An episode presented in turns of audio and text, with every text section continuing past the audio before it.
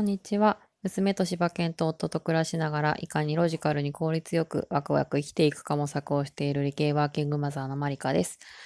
えーだんだん寒くなってきて、えーうちの柴犬もくっつく頻度が増えておりまして、えっと、ソファーで柴犬のお尻に追いやられながら小さくなって収録をしております。ちょっと今日ツイッターにも書いたんですけれども、先日、あの人へのこう、おもたせを買いに、新宿の伊勢丹のデパ地下に行ったんですけれども、今新宿の伊勢丹って本当に恐ろしいもので、あの、魔界というふうに私は呼んでるんですけども、本当にあの、美味しいキラキラしたものがいっぱい売っていまして、あんまり考えずにあそこに長居してしまうと、財布がすっからかになってしまうなといつも思っています。で、そこで私が個人的にすごく好きな、え加納少女庵っていう、あの、老舗の和菓子屋さんというのかな？があるんですけども、まあそこで、えー季節限定の栗きんとんにまあまとハマって買ってしまって、まあ夫の分と2つ買って帰ったんですけども、まああのー食べたらあまりにも美味しくて、えー止めることができず、えー夫の分もペロリと食べてしまいました。えーというわけで、えー帰ってくる夫には何もなかったということで、えー過ごしております。まあ、せっかくホットクックもあるので、今度、あの、栗を実際に買って栗きんとんでも作ってみようかしらと思って、ちょっとスーパーに買いに行ったんですけども、スーパーにあいにく生の栗が存在してなくて、もうないのかなわかんないんですけど、ちょっとあったら買って作ってみたいと思います。まあ、せっかく配信をするなら連日やった方が、まあ、癖がつくかなと思って、え何を話そうかなと思ったんですが、まあ、昨日と一昨日と土日、いろんなワーママの方とお会いをしました。まあ、あの、別に書く必要もないので言いますと、ワーママハルさんと、あとサンナさんと、あとはカオさんですね。で、やっぱり、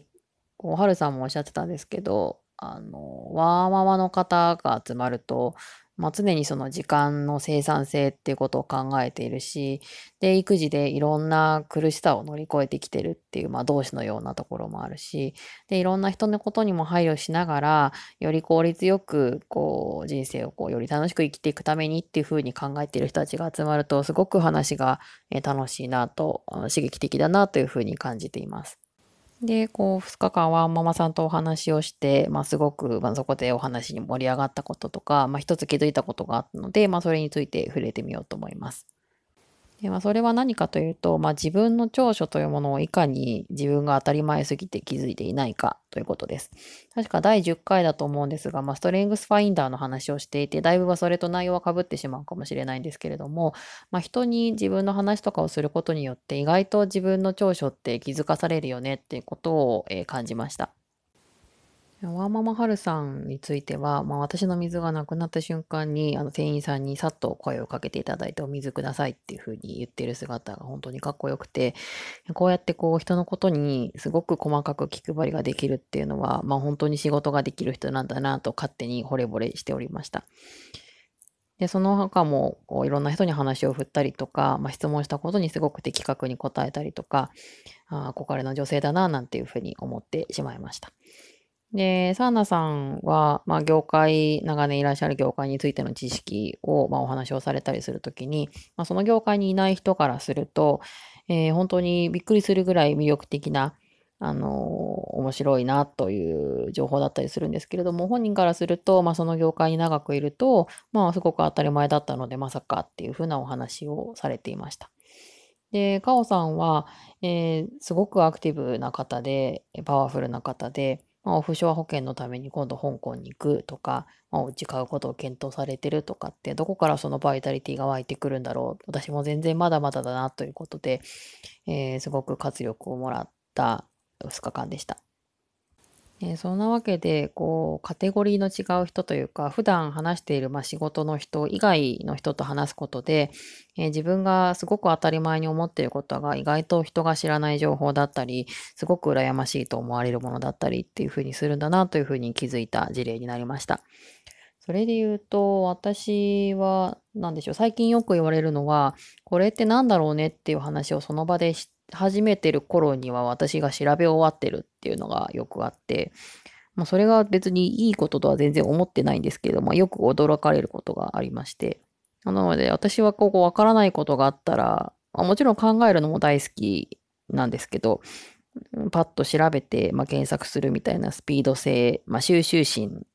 ストレングスファインダー的な収集心もあるかもしれないんですけれども、まあ、そこがどうやら人よりはあるらしいということも最近気づきました。あとはまあ、中学受験を自分でもしてきたし、中学受験の業界にもいたので、まあそのあたりについては、まあ秀でてるのはさすがにあるかなというふうにも思っています。あとはまあメディカル系にいたので、まああの、病院のこととか薬のこととかに関しては、まあ一般的よりはあるのかななんて思ったりもしています。で、まあ何が言いたいかというと、自分の強みって普段平凡に毎日同じサイクルで生きているとなかなか自分では見つけられなくて当たり前にやってることこそ実はすごく価値のあることなんですけれどもじゃあそれをどうやって見つけるかという時に自分と例えば年齢や性別が違ったり住んでいる場所が違ったり、業界が違ったりっていういろんな方と、えー、お話をしてアウトプット、インプットをし合うことで、えー、自分と人との差分というところから、こういうところは自分の強みで、こういうところはあなたの強みねっていうことが、えー、可視化されて、すごく勇気をもらえるんじゃないかなというふうに思っています。で、ツイッターとかいろんな SNS を見ていると、この人はあれもできてこれもできて本当にすごいのに、えー、自分は何もできてないっていうふうに、まあ、私もしょっちゅう思ってますし、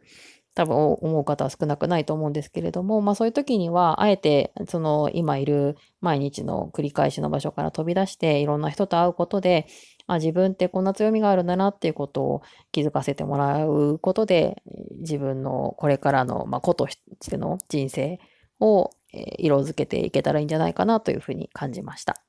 なので私はこれからも、まあ、同じ属性の人ではなくていろんな人と、え、お話をして刺激をもらったりあげたりしながら、え、ワクワク生きていけたらいいなと感じた週末でございました。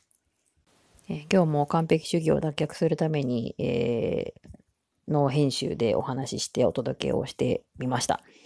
えー、こんな配信でもしちゃってる人がいるよなんて思いながら、えー、発信をしようかななんて悩んでいる人の何かきっかけになればそれだけでも嬉しいです。えー、では、えご清聴ありがとうございました。ではまた、マリカでした。